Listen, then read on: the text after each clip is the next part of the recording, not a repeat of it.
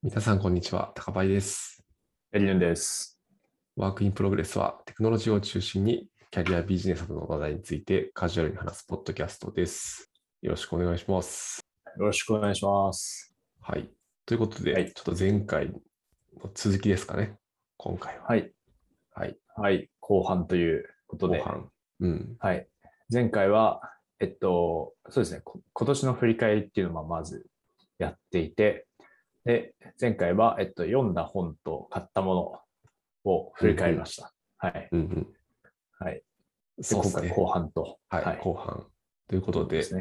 はい。今何を話すかっていうと、なんかはいいくつかその振り返りランキングのトピックをなんか用意してて、後半はうん。体験系、はいどう。いう体験をしたのかとか、まあ、音楽とか、使ったサービスとか、はい。映像とか、まあ、その辺を話していければなと思ってます。はい。お願いします。お願いします。どうしますかね最初にじゃあなんか体験に行きますかお、行きましょはい。う。はい。じゃあちょっと僕から話すと、はい。まあ、2021年、体験とかね、なんか思い出すのが難しくて、うん。本当に大きい出来事と最近あった出来事しか覚えてないですけど、まず大きい出来事は、僕今年引っ越しをしたんですよ。はいはいはい。といっても、まあ、本当にちょうど1年前ぐらい、年始に引っ越した感じうん。なので、結構前の出来事だったんですけど、うん、うん。引っ越し。やっぱ引っ越しは大変だなと思いましたね。まあ、そうですよね。うん。うん。確かに大きいですね、引っ越しは。いいし、あんまりやりたくないなと思いつつ、はい。い、や、もうなるほど1年経ったかっていう、そうっすよ。だから、まあ来年の今頃にはもしかしたら引っ越してるかもしれないっていう。引っ越しね。うんまあ、そうですね。時間もお金もかかりますからね。いやー、そうっすよね。もっとなんかいい感じに引っ越せないのかな。荷物が多すぎるのかな、そもそも。ああ、そうですね。荷物やっぱ多いっていうのはありますよね。そうっすよね。だからまあ、はいなんか、今洋服とか、はい。なんかよくあるのは洋服とかしまう、たタンスというか、なんですか、ボックスみたいなのがあって、はい。とか、まあ、まあ、クローゼットはまああるんですけど、その畳んで入れる系のものうん。はもう全部今、段ボールに入れてますからね。ああ、なるほど。もう引っ越しの時にそのまま持っていけるように。なんか、それ用の段ボールを買ったんですよ。えちゃんとなんか、物をしまえるみたいな。ちょっとが,、はいがっちりしてるというか、えちゃんとした段ボールを買って、もうでも、これで次の引っ越しはわざわざ段ボールに移す必要がないみたいなうん。感じにして、なるべく引っ越しのこの苦労を味わわないようにうん。うん。うんなるほどっていう。ちょっと改善を入れてますね、今。まあ、そういうのとかをサマリーポテトとかに預けてるるといいかもしれないですね。その移すもの移さなくていいみたいーいや、確かにな。そうかもしれないな。はいな。クラウドみたいな感じですよね。うん。はい。いや、でも本当にそうっすよね。なんかもうパソコンとかのまあ引っ越しというか、とかデータの引っ越しとかもだいぶ楽になってますからね。そうですね。物理の引っ越しもどんどん楽にしていきたいな。うん。はい。っなるほど。ていうのがまあ、大きい出来事、体験系はい。と、もう本当に最近やったやつは、これ、ポッドキャストでも話したんですけど、寿司握りですね。寿司握り。寿司握り体験。はい。これぜひ、続いてます年末寿司握りは？寿司握りは、あれ以来一回もやってないです。いや、ちょっとや、うん、でもやろうとはしてるんで、やろうとはしてるというか、うん。年末にちょっと一回ぐらい握ろうかなと思ってますね。ああ、確かに。いい美味しい。頃合いですね。はい。はい美味しい刺身買ってきて。うん。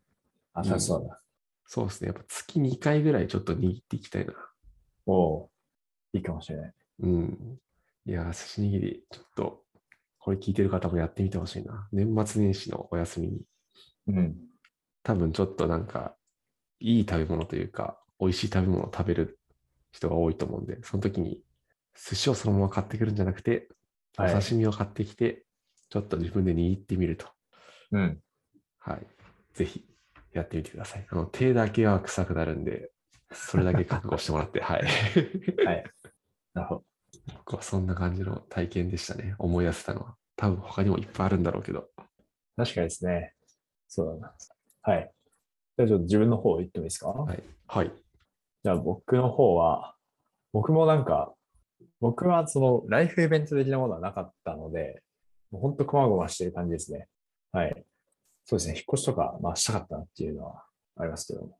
うん。来年の抱負にしよう。はい。で、まずはあの、初めてあの個別株を買いました。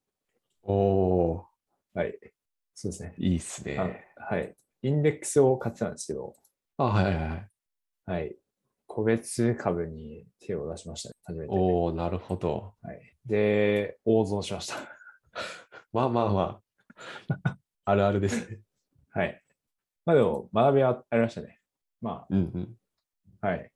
なんか配当が入ってきて嬉しいなとか、はいはいはいはい。はいはい。そういう、あとな、なんか寝寝言するとやっぱ気になるなとか、確かに、のはありましたね。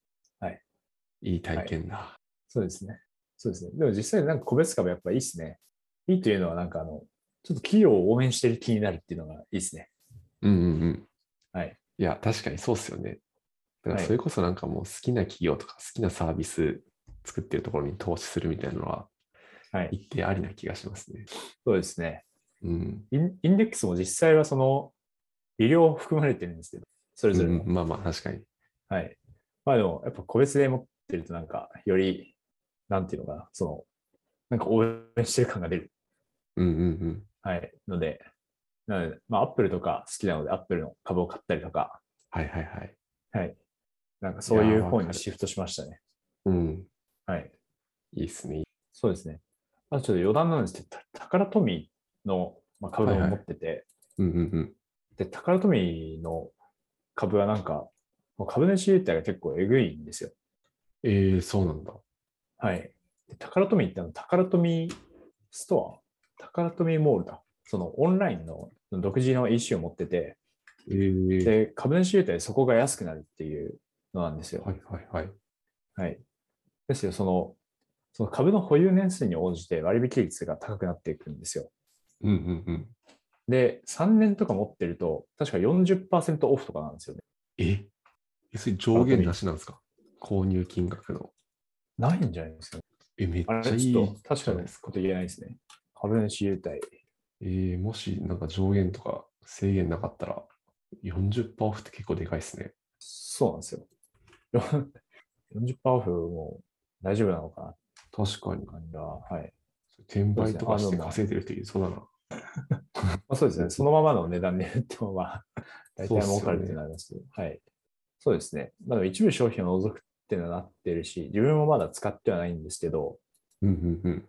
はい。でもまあ、これを狙ってちょっと、あ、ごまあ、利用条件とかあるみたいですね。うん。ああ、なるほどなるほど。まあでもなんか、株主優待すごいなと思って、タカラトミーだけ持ってるみたいな。まあ、タカラトミーはあのデュエマとか、リカちゃんとか、あトミカとか出してるところで、うんうんう自分はデュエマを最近また集め始めたので、まあ、そういうのもあってちょっと持ってるっていう感じですね。うんうんうん。はい。とかまあ、個別株面白いなっていう感じですね。確かはい。あとは、あとはそうですね。あとまあ、こまごま、その子供の習い事いろいろちょっと試したりとか、に。えー、はい。え、なんかこれ言える範囲でどういうことをやってるんですか？はい。まあ、まず、クモンですね。はいはいはい。はいうんうんクモンは活かしてて、で、あとはいろいろ言ったんですけど、まあ、そのスポーツ系とか、うんあと今あのレ、レゴスクールっていうのがあって、レゴ？ある。みたいで、はい、レゴ。えーはい、その、まあ、ものづくりとか、そのプログラミング教育とかのあの流れだと思うんですけど、まあ、レゴ、レゴスクールっていうえのがあっーて、で、まあ、その、年齢が低いうちは、まあ、ただ、まあ、なんか、レゴで物を作ってるだけなんですけど、うんうんうん。まあ、だんだんちょっと電子工作とかも入ってくるみたいな、はいはいはい。はい、もので、だったんですけど、はい。でも結局、続いてるのは雲だけですね。うんうんうん。うん。やっぱり子供はなんか合う合わないとかが結構激しいので難しいああ、ですね。なるほどなるほど。レゴスクールはなんかちょっと違ったはなみたいな感じだったんですか、そうですね。ちょっと違ったな。はい。えー、はい。そうですね。でもこれうん今見るとめちゃくちゃ面白そうだな、レゴ。レゴスクール。そうですよね。今でも、今やっても普通に面白そうん。はう。い。ええなるほど、なるほど。それやってましたね。まあ、あとは子供つながりでいくと、子供とあの、家の近くにすごい大きな池があるんですけど、うんうん。その池に、池に、そう、ボートに乗りに行ったりとかしましたね。うんうんうん。はい。ボート楽しかったですね。何でしたっけ？足で漕ぐやつでしたっけ？あ足で漕ぐやつです。はい。はい足で漕ぐボート。いやー、いいお父さんやってますね。いいな、ボート。ボート楽しかった。ただ、のどかな風景というだけではないんだなという。はい。確かに体験系でなんかその、大体そんな感じですね。うんうんあんまりないな。うん。確かにな。一回富士山とか登ってみたいんですけどね。ああ、はいはいはい。確かに。あれ、登山の経験とかはあるんでしたっけ全くないです。ああ、なるほど、なるほど。はい。はい。うんないですけど。うん。ちょっとやってみたいですね。うん。登山はハマる人はめちゃくちゃはい。ハマりますよね。そうですね。ハマると思うな。うん。な僕、長野なんですけど、出身が。はい。中学生の時から絶対登山登山するんですよね。学校のイベントで。だからもう、がっつりその登山リュックとか、そういう意識は持っててえやるんですけど、ー、はい。うん。あの頃はもうカレーがまずかった記憶しかないからな、でも。山頂で食った、山小屋で食ったカレーがまずかったって記憶しかない。まあ、ご来光とかも見えるんですけど、その記憶よりやっぱりね、カレーがまずかった記憶がちょっと強すぎて、普通、そういうところで食べるカレーとか美味しいですよね。いや、そうっすよね。いや、僕はいもそうなはずだったんですけど、はい。なんでだろうな。うん。うん。なるほど。まあでも確かに、登山系とかはね、いいかもしれないですね。まだ元気なうちにできるはい。多分やつだと思うんで、うん。そうですね。ややっぱりあの、富士山ともなると、結構装備が必要なんですかね。必要なんじゃないですか。普通に寒いですよね。うん。めちゃくちゃ寒いと思います。そうですよね。ああ、いいっすね。あとは地味に富士山かつ火山って、ちょっと怖いですね。まあまあ確かに確かに。まあ、でもなんか、いいっすよね。日本一の山に登ったことがある、あるんだぜ、俺はって言いたいですね。まあそこそこいますけどね、多分。そうですね。そこそこ富士山。登ったことある人。はい。いやでも確かにな、富士山登るとかはな、一回やってみたい気はする。うん。うん。なんか強くなりそうな気がしますね。確かに。なんかわからんけど力がみなぎってきそう。はい。し、やっぱなんか、あれなのかな。俺はできるぜみたいな、ちょっと自己肯定感ありそうだな。富士山、日本一にか、なんか登ったぞみたいな。高まりそうですね。うん。そういう、あの、みたいな富士山。確かに。あ、でもそれこそあれじゃないですか。お子さんちょっと大きくなったら一緒に登るとかはい。良さそああ、どうなんでしょう、なんか。でもちょっと、富士山っていうものが、こう、お知らなすぎて、怖いっすね。なんか、う。あ、でもまあそっか、そういうのもあるか。はい。えでも確かになん山の事故とかいっぱいあるんで、その辺は気をつけたいですね。そうですね。うん。はい。いやはや。まあ体験はそんな感じですかね。はい。はいはいはい。じゃあ次はなんか音楽系に行きますか。音楽系、いいっすね。音楽ね。いや、これも僕は見直したんですよ。はい Apple Music で。はい。見直すと、はい。やっぱなんか夜遊びはめっちゃ聞いてた。うん。聞いてたっすね。はいはいはい。僕も要素で聞いてました。ああ、なるほどなるほど。うん。なんだろうな。なんすかね。でもやっぱなんかテンション上がるんだよな。ちょっと。うん、なんかそういう曲を今年すごいいっぱい聴いた気がするな。なんかしっとりする曲というよりは、はい。テンション上がる系。テンション上がる系。はい。ああ、でもそれこそ BTS とかもなんか後半めっちゃ聴いてた気がするな。えー、確かに、ビ夜遊びってそんなテンション上がりますか？いや、個人的にすごいテンション上が上がるんですよね。なんなんだろええなるほど。まあでも、群青とかはなんかテンション上がる系の曲ですよね。う。ああ、はいはいはい。確かに確かに。はい。結構しっとりしてた気もします。その夜にかけるのが結構しっとりめじゃないですか。ああ、まああれはしっとりなのか。まあしっとりか。まあ、人によっては捉え方違うかもしれないです。確かに。まあしっとりっちゃしっとりか。うんリ、リズムは、まあ、あれですね。結構、ノリノリな感じですよね。うん。なるほど。そうですね。その辺を聞いてたりとか。はい。BTS。BTS とか、あとなんかもうこれ、ま、アーティストじゃないですけど、このローファイって、八木さんご存知ですか、全然知らないです。?LOFI、ローファイ。ローファイ。えー、なん、なんですか、これは？これなんか、ちょっと Wikipedia 読むと、はい。Wikipedia だとなんか音楽のレコーディングの際の録音状態で、はい。録音の技術の一つで、まあ、わざとちょっと音質を下げて録音するみたいなはい。ものらしいんですけど、YouTube とかでこのローファイヒップホップとかで検索すると、はい。なんかそのちょっと心地いい BGM みたいなのはがいくつか出てくると思うんですよね。えそれをなんか仕事中に聞いたりとか、ー、はいはいはい。よくした気がしますね。えー、初めて知りましはい。皆さんも YouTube で LOFI で検索してもらうと、た。はい。いくつかなんか出てくると思なるほど。う。うん。いやさ作業用 BGM っていうのがああ、そうです。ですすか？そういうイメージですね。これをよく聞いてた気がするな。なんか仕事中とか。なるほどうん。そんな感じですかね。八木さんはどうですか？はい。自分は、そうだな。自分も夜遊び聞いてて、うんうん。はい。であとまあ、これは別に今年じゃないんですけど、結構 x ジャパン好きなんですよね、自分。ええそうなんだ。はい。x ジャパンなんか好きで、僕聞いてますね。X ジャパンも僕、くれないぐらい、あ、他にも見たことあるかな。でもやっぱ有名なのはくれないですよね。くれないは有名ですね、確かに。x ジャパンいいですよ。え結構昔から好きなんですか、あの、大学生とかですね。ええはい。何経緯で好きになったんですか？何きっかけというか。きっかけは、えっと、歌でっていう番組で、はいはいはい。なんか、その、キスマイの千賀さんがなんかピアノを弾いて、で、トシさんが歌うっていう企画があったんですよ。あった気がする、なんか。はい。で、それで、このトシさんっていう人、やべえなって思って、はいはいはい。で、なんか、どうやら x ジャパンっていうバンドのメンバーらしいんで、おー、なるほど。あこれが x ジャパンかってなって、そこから聞いた気がします。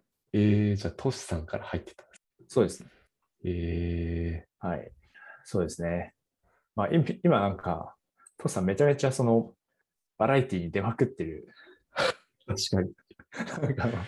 今の人からしたら、で今の若い人からしたらもうバラエティの人みたいな。はい。モニタリングとか、うんうん。あの、なんか M ステでもその、バラエティ寄りな人じゃないですか。なんか全然 x ジャパンの曲歌ってくれないので、はいあ。の、残念な気持ちがすごいんですけど、うんうん。はい。はい。まあでも、そうですね。x ジャパンいいっすよ。あの、いいっすね、曲。えそうですね。おすすめは、あなんだろう。勝手におすすめ、おすすめー、は、確かに、x ジャパンのおすすめ曲。はいおすすめ曲は、と Endless Rain と、そうだな、バラード系だと Endless Rain と、 Say Anything とかが今好きですね。なるほど。はい。これも両方まあ結構有名な曲ですか、ああ、えっと、 Endless Rain は有名な方かもしれない。 Say Anything はそんなに有名じゃないかもしれない。あ、でもポピュラーに入ってるな。じゃあ有名なのかもしれない。えそうですね。ノリノリ系だと、 Rusty Nail とか、クレナイとかは結構まあいいところ。はい。まあでも、やっぱギターソロがすごいかっこいいので、ギターソロだけ集まって YouTube とかを見てたりしますね。ー、あ、へえ。はい。将来、余暇とかで時間ができれば、うん。ギターを練習してソロ弾けるようになりたいですね。x ジャパンの。ああ、なるほど。はい。ああ、そういうのいいな。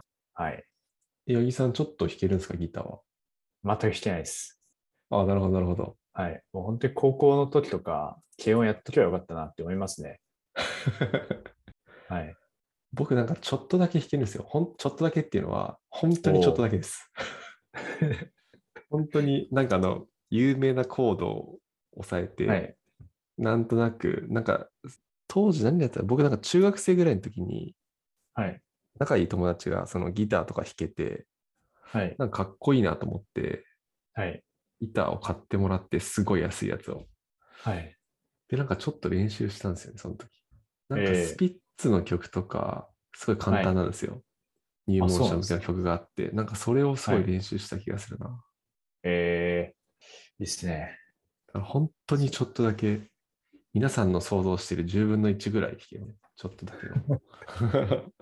アコースティックギターですか。あ、そうです、そうです。その時アコギでやってて。なるほど。ね、自分はアコースティックギターから入ろうかな。エレキだと、いろいろ機材が必要なので、うんうんうん。ああ、確かに。はい。あ、引っ越したらやろうかな、じゃ確かにそうですよね。家の中で弾くってなると、あ。はい。なんかその辺結構気にしますよね。そうですね。音大丈夫かあのギターいいっすね。な。うん。いいな。余暇、余暇ができたらギターを弾く。うん。じゃあ、あれですね。大きな家で、家じゃない、大きな池でボート乗りながら、はいちょっとギター弾いて、怒られるかもしれないけど。怒られるかもしれないけど。集まってくるかもしれないですね、ボボットが。いや、そうっすよ。うん。それでもなんかお金なんか稼いじゃったりしてね。水上ギタリストがいるぞみたいな。水上路上路上じゃなくて、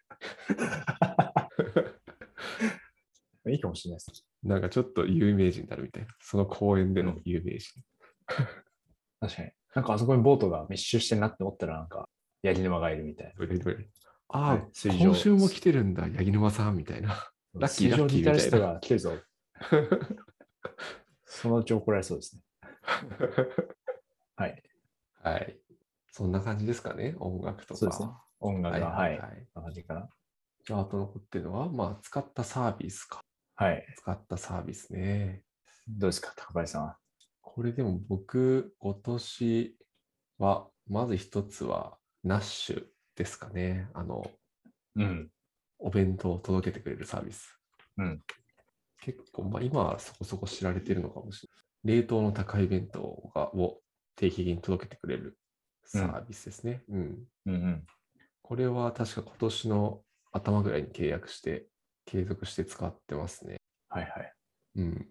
まあ、そのリモートが増えたんで、はい家でご飯食べるようになったので、まあなんか、作るのめんどくさい時にこれレンジでチンすれば、もうそれで終わりなんで、うん。その辺がめちゃくちゃ便利なのと、あとなんか配送のスキットがすごい簡単にできるんですよ。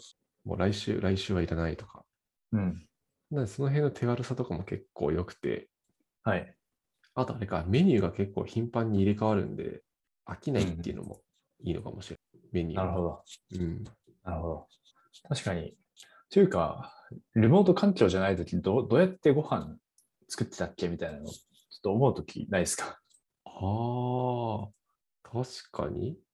だって別に家にいたら、そう、通勤の時間がないので、うん。ご飯作る時間あるはずなんですよ、確かにね。実は。はい。確かに。はい。けどな、なんか、まあ自分もそうなんですけど、なんか効率化させようとしてるんです。むしろ Uber Eats とか使う頻度高まった気がする。ああ、確かにな。確かに確かに。はいあと、 Notion をめちゃくちゃ使い始めましたね。ほうほ結構話題になってると思うんですけど。 Notion っていう、まあ、これなんて言えばいいんですかね？エディターアプリとか言えばいいのかな。ちょっとどういうカテゴリーなのかわかんない。う。メモアプリじゃないですか。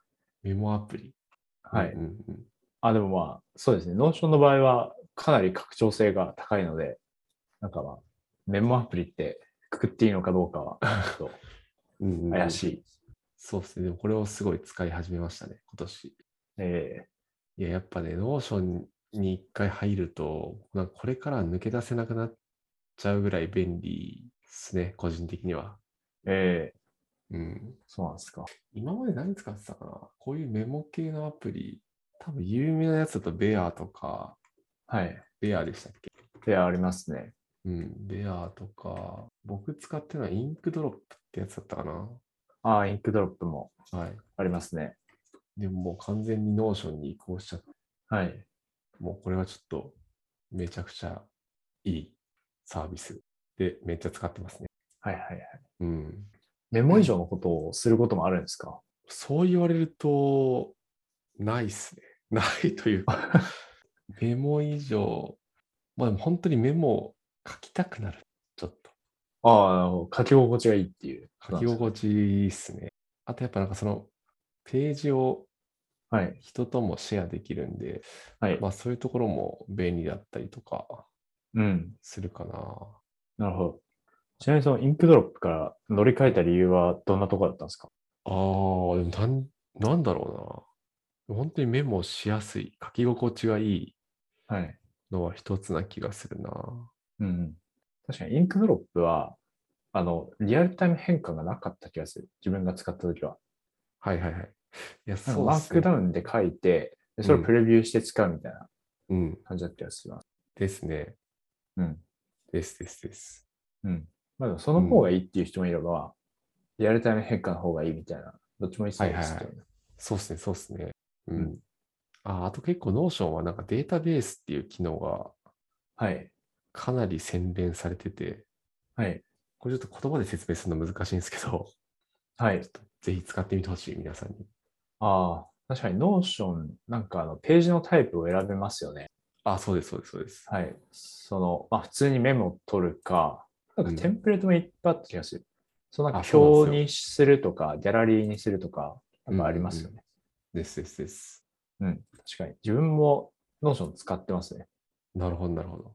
いいっすよね。確かに。なんかポータルとか作るのもすごいやりやすかった気がそうなんですよ。はい。自分はもともと Dropbox Paper を使ってて、うんうんうん。はい。たんですけど、なんか Dropbox Paper なんか、なんか重くなってきてしまって、あ、そうなんですね。はい。で、ちょっともうこれ使ってられんってなって、大体似たような機能を提供しているのが Notion だったので、Notion に。うんうんうん。はい。で結果なんか Notion の方がやっぱ便利でしたね。ああ、なるほど、なるほど。はい。テーブルとかめっちゃ使ってます。はいはいはい。ああ、はいテーブルね。はい。やっぱこれテーブルとかデータベースはすごい強いっすよね。そうですね。はい。その辺をめっちゃ使ってたかな。あとは、まあなんか Google コラボプロとかは今年使ったかなっていうのと、はい。まあ Apple Podcast は、ポッドキャスト聞くように、はい。それこそでも今年結構聞き始めたのかな、僕もポッドキャストをいろんな。うん。なので、うん。Apple はい Podcast すごい使ってますね。なるほど。Apple Music を使ってる人だと Apple Podcast になるんですね。ああ、多分なるんと思いますね。はいはい。なるほど。うん、そんな感じかな。サービス的には。ちなみにどんなポッドキャストを聞いてるんですか？おお気に入りのとかありますか？ありますよ。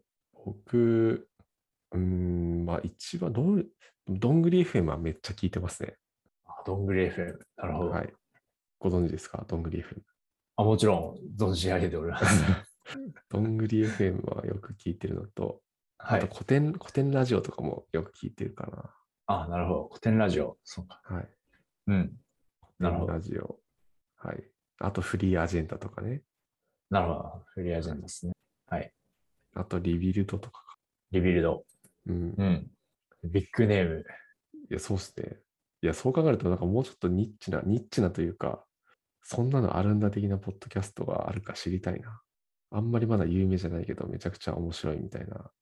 あの、 Work in Progress FM っていうのもありますよ。え、そんなのあるんですか？はい。な、なんですか、それは？なんかあの、はい。データアナリストの人と機械学習エンジニアの人が、はい。まあ、やってて、その技術的な話題とか、まあ、たまにカジュアルな雑談とかも挟んでくれる、えー、こ小気味のいいポッドキャストがあるんですよね。あ、そうなんですか？ちょはい。おすすめですよ。っと検索してみようかな。はい。ああ、これか。あ、すごいなんか、カバー写真もおしゃれですね。そうですよね。うん。あ、はい、もう最近。70回ぐらいやってるんですね。はい。えー、そうなんですよ。という、ステマでした。はい。皆さんもぜひちょっと聞いてみてください。聞いてみてくださいっていうか、まあ、これ聞いてる人は聞いてくださってるってことですね。はい。すいません。謎のノリでしたね。いえいえ。ぶち込んでしまっいや、でもその辺は聞いてますね、よく。ううん。なるほど。はい。はい八木さんは何かはい使った、これ使ったなっていうサービスは？はい。自分もですね、あの食べ物系で始めたサービスがありまして、はいはいはい。それはベースフード、ベースブレッドですね。うんうんうん。はい。でベースブレッドはあのサブスクリプションで、まあ、買えもう買えるので、サブスクで買ってるとはいはいはい。いうことです。で、自分の場合はまあ、その朝ごはんによくベースブレッド食べてます。えー、はい。これなんか、はい。最近ファミマかな？ファミマかなんかで、そのベースクッキーはい。みたいなのが売ってて、はい。売ってますね試。しに買ってみたんですよ。はい。お、買ってみたんですけど、はい。正直あんまり美味しくなかったんですよね、味は。なんか、あ、そうわかる。栄養が詰まってる感はすごいわかるんですけど、はいはいはい。うん。やっぱそれなりの味だったなっていう感じでした。そうですねそうはなんですよ。うん、うん。パンはどうあどんなパンもそうですよ。パンも実際あそううで、はい。あの、なんかまあ、食べれなくはないかなっていうはいはいはい、はい。感じですね。はい。まあでも、その、入ってるもの的に、まあ普通にその、コンビニで食パンとか菓子パンとか買って食べるよりは、体にいいかなっていうのでうんうん食べてる。はいはいはい。はい。これなんかパンっていくつか味がありますよね。あ、そうですね。パンはメープルとか、えーチョコとかあるんですけど、自分チョコレート食べてますね。ああ、良さそう、美味しそう。はいはい。でチョコレートはまあ普通に、普通にまあ食べれるうんうんうん味。そうですね。なのでまあクッキーとかも、そうです、そうです。なのでなんか、あの、カントリーマームとか。あの、そういう美味しいクッキーと比較すると、うんあの全然その、美味しくないと思いますね。まあでもそりゃそうっすよね。はい。この栄養満点でカントリーマームの味したらもう多分入ってるもの嘘つかれてますよね。はい。はい。うん。なのでまあ、確かに。立ち位置的にはあの、まあ、ライザップとなんかファミマがコラボしてなんかプリンとか作ったりしたじゃないですか。ああ、知ってますか、うんなんかああいうのに近いと思います。はいはいはい。まあ、味食べれなくない。まあ、うん。まあ、ちょっとままた違う気もするな。まあ、違う気もするけど、まあでも、そう。その、あんまりその正正面から味で勝負してなくて、うんうんまあ、他のところで勝負してるよみたいな。まあ、うん。うんうんはい。そうですね。あと、ベースブレッドをサブスクで買っていいのは、まあ、朝普通に食べれますっていうのと、あと小腹空いた時に何か食べるもんあるっていうのもいいですね。ああ、はいはいはい。はい。なんかまあ、そのお菓子とか食べるよりは体にいいだろうっていうものが食べれる。確かに。はい。っていうのはまあ、推しポイントですね。絶対ポテチとかよりいいだろうな。はい。そうなんです。はい。ので、結構ベースブレッドなんか、個人的にはすごいおすすめですね。うんうん。はい。はい。で、あとは、えっと、コーヒーのサブスクで、えっとフグレンっていうコーヒーの、コーヒーロースターがあるんですけど、はいはいはい。はい、多分まあ、リアルな店舗もあるところなんですけど、そこが、本当だ。うんまあサブスクリプションで1ヶ月に1回、まあ、その、毎回内容が変わるのがまた、ちょっとた楽しみが増えるんですけど、ええはい、3種類の豆を送ってくれるっていうものがあって、そうなの。これ、なんか代々木にカフェもあるんですか？フグあそうなんですよ。はい、ええはい。それやってますね。本当だ。3はいパック。へえそうですね。で、その仕入れ状況とかによって、その豆が本当に毎月変わるので、うんうんうん。それすごい楽しいですね。これなんかいいっすね。ワクワクするな。今月は何が来るんだろうなっていう。そうなんですよ。へえ、はい今見ると、一月5000円なのかなこれ。そうですね。そのぐらい。これって普通よりちょっと高いんですか？普通っていうのが何かわかんないですけど、はい。あ、どうなんでしょうね。こんなもんなのかな？でもまあ、200g の豆み3パック来るので、うんうん。まあもちろんその安いとこ探せばまあある気もしますけど、まあ大体普通なんじゃないかなっていう。感じしますね。200g あると何杯分ぐらい飲めるんですか、これ何杯だろう？そのまあ、まあ、それは1杯 20g 豆を使うとすると、まあ、単純にまあ10杯ぐらい。30、はいはいはい。あそうですねそっか。3パックで30。うんうん。はい1日1杯飲んで、うん。ちょうどいいぐらいか。ちょうど1ああヶ月ぐらい。良さそう。ので、これ続けてますね。おすすめです。えー、良さそなんかコーヒーのサブスクなんか他にはなんか確かポストコーヒーっていうのがあって、う。うんうんうんうん。あそっちは試したことないんですけど、まあ、そういうそのコーヒー系のサブスクがいっぱいあると思うんですけど、確かにいくつかありそう。はい。まあでもフ、フグレンって、その、また AirPods に。はい。持ってフグかれてるレンってあの、はい。そうですね。あのコーヒー屋さん的にも、あの、まあ有名なところなので、うんうんうん。なんかそういう信頼もあるかな。確かに。ストコーヒーはちょっと試したことがないの。なんか比較みたいなのはできないですけど、うんうんまあでも、そういうコーヒーのサブスクが結構楽しいですよ。コーヒーを飲むように。ブルーボトルとかもあるんですね、サブスク。定期あ、そうなんですね。そうなんだう。ん。ブルーボトルは見てなかったです。えーめちゃくちゃいっぱいあるな。うん。スタバとかもやってんのやってるのか。えー、スタバか。なるほど。えーはい。まあ、おうちコーヒーを楽しんでる方は、結構やってる人もなんか多多そうな気がしますけどね。うんうん。いそう。はい結構。まあ、家の近くにコーヒー豆屋さんがあったら、まあそこでもいいと思うんですけうんうんん。なんか勝手にこう、いろんな味を送ってくれるのも便利ですよ。いや、いいっすね。はい。勝手にってのがいいな。自分で選ぶ労力がね。そうですね。ランダムにやってくれるので。はい。なんかそんなとこですかね。はい、なるほど。はい。ありがとうございます。じゃあなんか最後に映像系に行きますか。お、やりますか。映像系。これ映像も、系ね。はい。あんまり覚えてないっていうのがそう、覚えてないんですよ。僕、映画見に行ったかなって思って、その過去のツイートを見とくと見てきたときに、はい。ちゃんとツイートしてたものがあって、はい。一つがエヴァンゲリオンですね。お、エヴァンゲリオン今年だったか。エヴァンゲリオン今年でしたね、確か。うん。はい。これはもう集大成だったな。うん。エヴァンゲリオン。あと、コナンも見に行ったな。確か、うん。映画館に。コナン、コナン自分も見に行きましはい。多分映画見に行ったのはその2つなんじゃないた。なるほど。と思いますね。はいはい。うん。で、あと映像ではい。外せないのはやっぱり僕、バチェラー好きなんで、はい。今年は、まあ、つい最近までバチェラー4はやってたんで、はい。それはハマって見てましたね。なるほど。バチェラーやっぱり人気ですよね。いや、人気ですよ。毎回ちゃんと話題になってくるからな。うん。うん予想が楽しいんでしょうね。そうっすね。予想楽しいし、はいなんか自分の推してる人をちょうどなんか勝手に作り出しあーなるほどて、その人を応援するとか。はいはいはい。なるほどですね。うん。ちなみに、ど、どんなシステムなんですか？なんか、トーナメント戦みたいになってるんですか？その予 予選があってはいはいはいで予選で脱落してみたいな。段階的になってるのか、まあ、その、用意ドンで、まあ、うんまあ、やって、で、最終的に一人決めるみたいな。脱落のあるなしか。はい。と、トーナメント式ですね。あ、そうなんですか。そうなんですよ。最初、今回15名ぐらいいたのかな、女性が。はい。うん、で、まあ最終的には、最終的には男性が1人、男性1人いる人が女性を1人選ぶんですけど、はい。その1話ごとに、1エピソードごとに女性がこう脱落していくみたいな感じですね。あ、そうなんですね。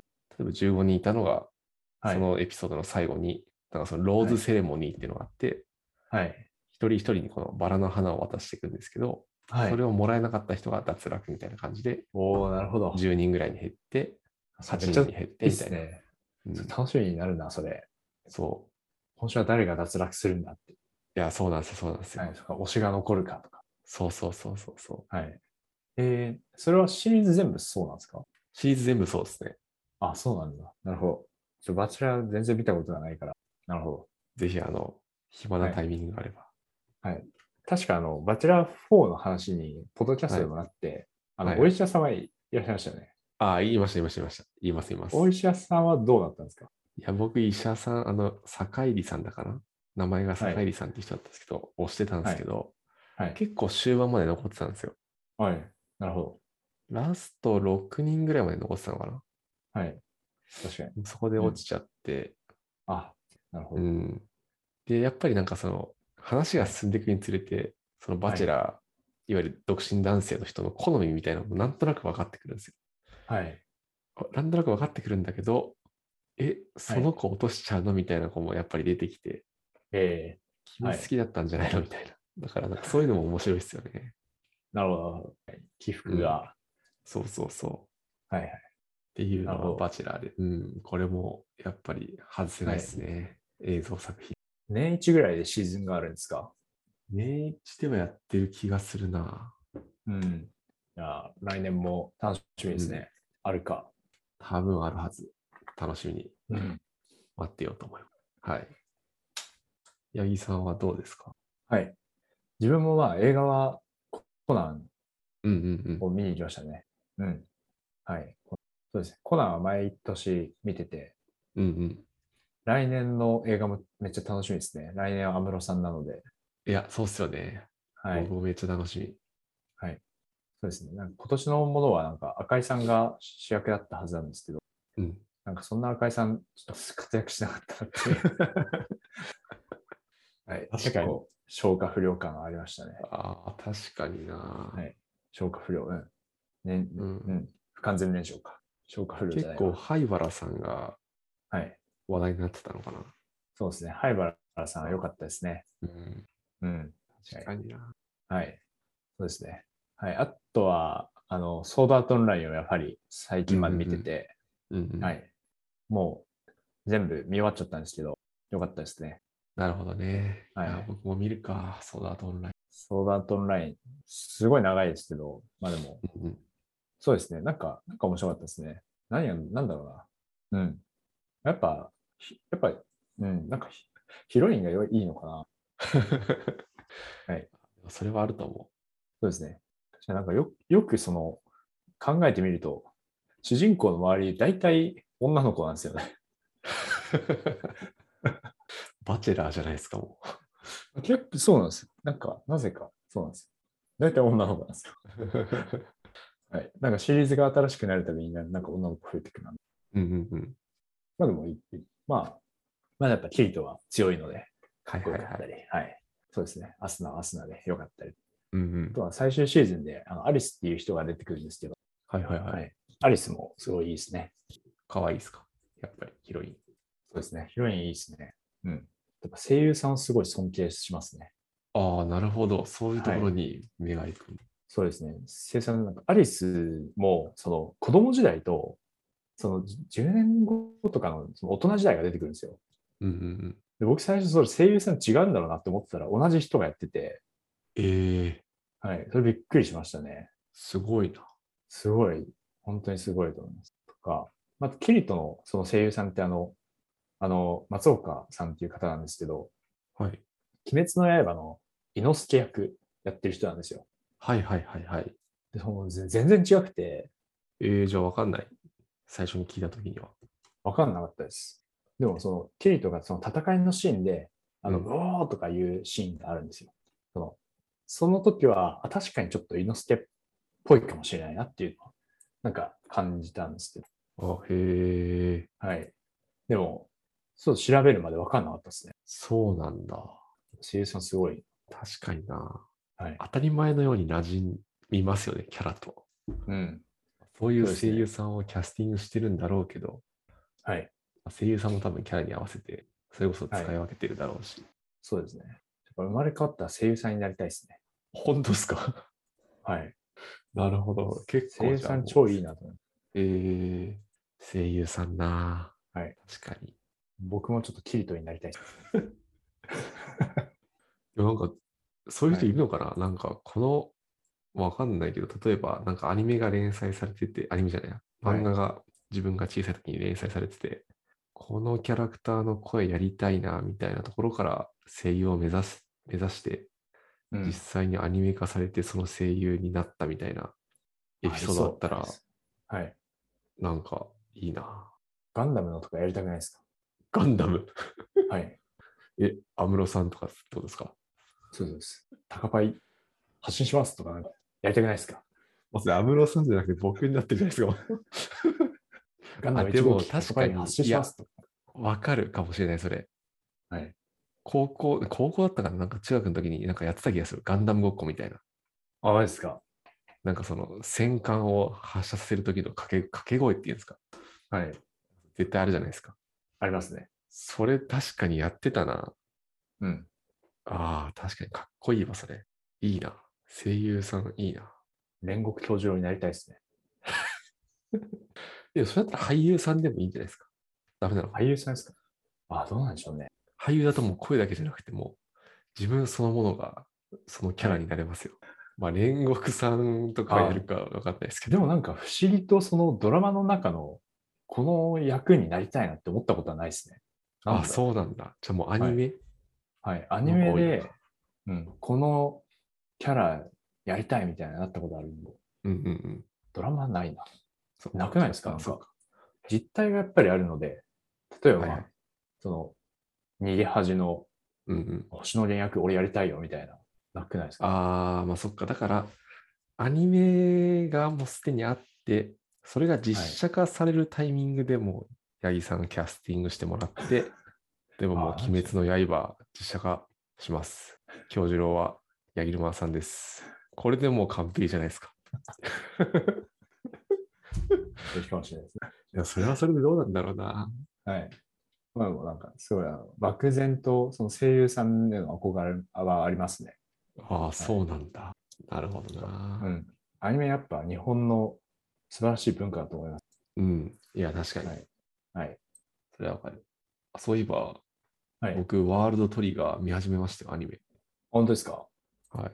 どどうですか？ワールドトリガ今、15話ぐらいみたいなのかな？最初の。ー。はい。あ見たんですけど結構続いてますね。はい。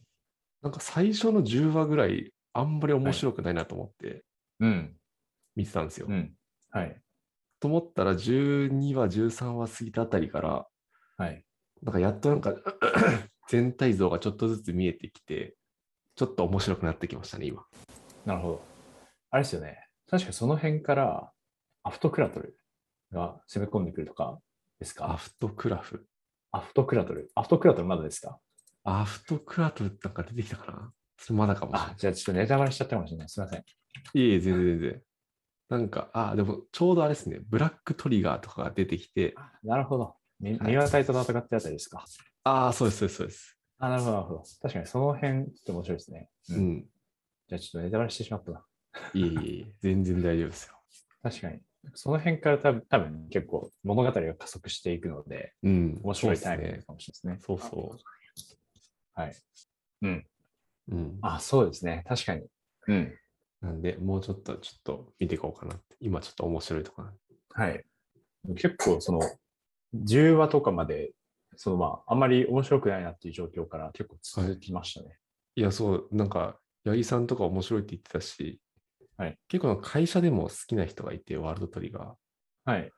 で、なんかそういう人もいるから、まあもうちょっと見てみるかみたいな。なるほど、なるほど。あれですね、やっぱ僕、ジョジョとか好きなんですけど、ジョジョもはい最初全然面白い、全然面白くないって言ったら変ですけど、はい。その3部とかに比べると1部とか2部はそんなに面白くないんで、うん、そうなんだ。これから来るんだろうなと思ってうん見てたら、うん、ちょっとずつ面白くなってきたんで、はい、見てみようとぜひぜひ。またワールドトリガートークをしましょう、来年は。で確かに、はい。多分見終わってるからな。そうですね。あんまり進んでない。あの、あ、でも結構アニメだと、なんかアニメオリジナルのストーリーがあったりして、あ、なるほど。意外と多分ある気がします。いや、でもなんか一つ言いたいのは、なんか、はいはいアニメ無駄なカットインが結構多い多いなと思いました。カットインというかなんか、なるほど。はい。うん、なんですか、カットインって？カットインって言わないか、なんて言うんだろうな。なんかあれ結構会議とかあるじゃないですか。その、ボーダー、はボーダーの中でのはい。作戦会議みたいなシーン。ありますね、ありますね。ああいうシーンがいちいちちょっと長いんですよね。長いなと思っちゃった。うん。そんなことないですか。あ、そうでしょう、なんか。まだ自分は漫画から入ったので、ああ、まあそっかそっかそっか。はい。確かに会議あったなっていうのは。うん。うん。そう、会議はあるワールドトリガーはなんか、凝ってるかもしれないです、そういうところに。あ、やっぱそうなのか。あのですね、あの今進んでる話とかだとランク戦っていうのが始まるんですよ。そのワーはいはいはいはいルドトリガー、そのボーダー内部でそのチームの順位を決めようみたいなうんうんうん。ところでも、あの解説は結構長いですね。ああ、なるほど。はい。そう、なんかそういうところは長いなと思って。うん。そこ凝ってるところですね。うん。逆になんか、その、その一つ一つのこうアクションに、こう、アクションの意図がその解説で説明されるんですけど、うんうん。みんな頭良すぎだろって思いますね。あなるほど。あれありすぎて。はいはいはい。はい。どんだけ思考深いんだ。お楽しみに。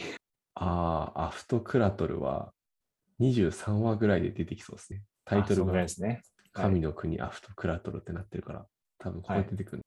はい。多分その辺が一番その盛り盛り上がるはい。はいはい。そのだ第一シーズンでは。おおなるほど。楽しみだ。はい。はい。という感じで、じゃあ前半後半にわたって今年を振り返ってきましたね。いやー、そうですね。いろいろあったなはい。ーやっぱ振り返ると大事っすね。大事というか、これ振り返んなかったら全部はい忘れちゃうから。そうですね。うちゃんと糧に、振り返ることで糧になる。はいい。や、確かに。はいやっぱ推しに入ったなとか、そうそうそう。はい。忘れちゃいますからね。いやそうなんですよね。うん。まあクォーターとかで、こう、もうって言ってもいいかもしれないですね。振り返り会を。ああ、確かにな。はい。やっぱ振り返ってみると、おなんか自分ちゃんと人生やってんなっていうのがわかりそうまですね。人生やってる中は感じますね。うんポッドキャストのこういう場があってよかったかもしれないです。いや、確かに。はい。うん。ぜひぜひ皆さんも、ちょっと10分ぐらいでこの年を振り返ってみると、はい。意外とね、人生やってるはず。今年何もなかったなって多分思ってる人多いと思うんですけど、意外と多分何かやってるそうですね。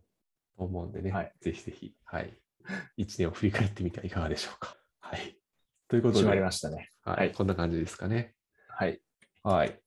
ではでは、今回は今年の振り返りランキングということで、まあ体験だったり音楽とかサービスとか映像っていうのをお届けしてきました。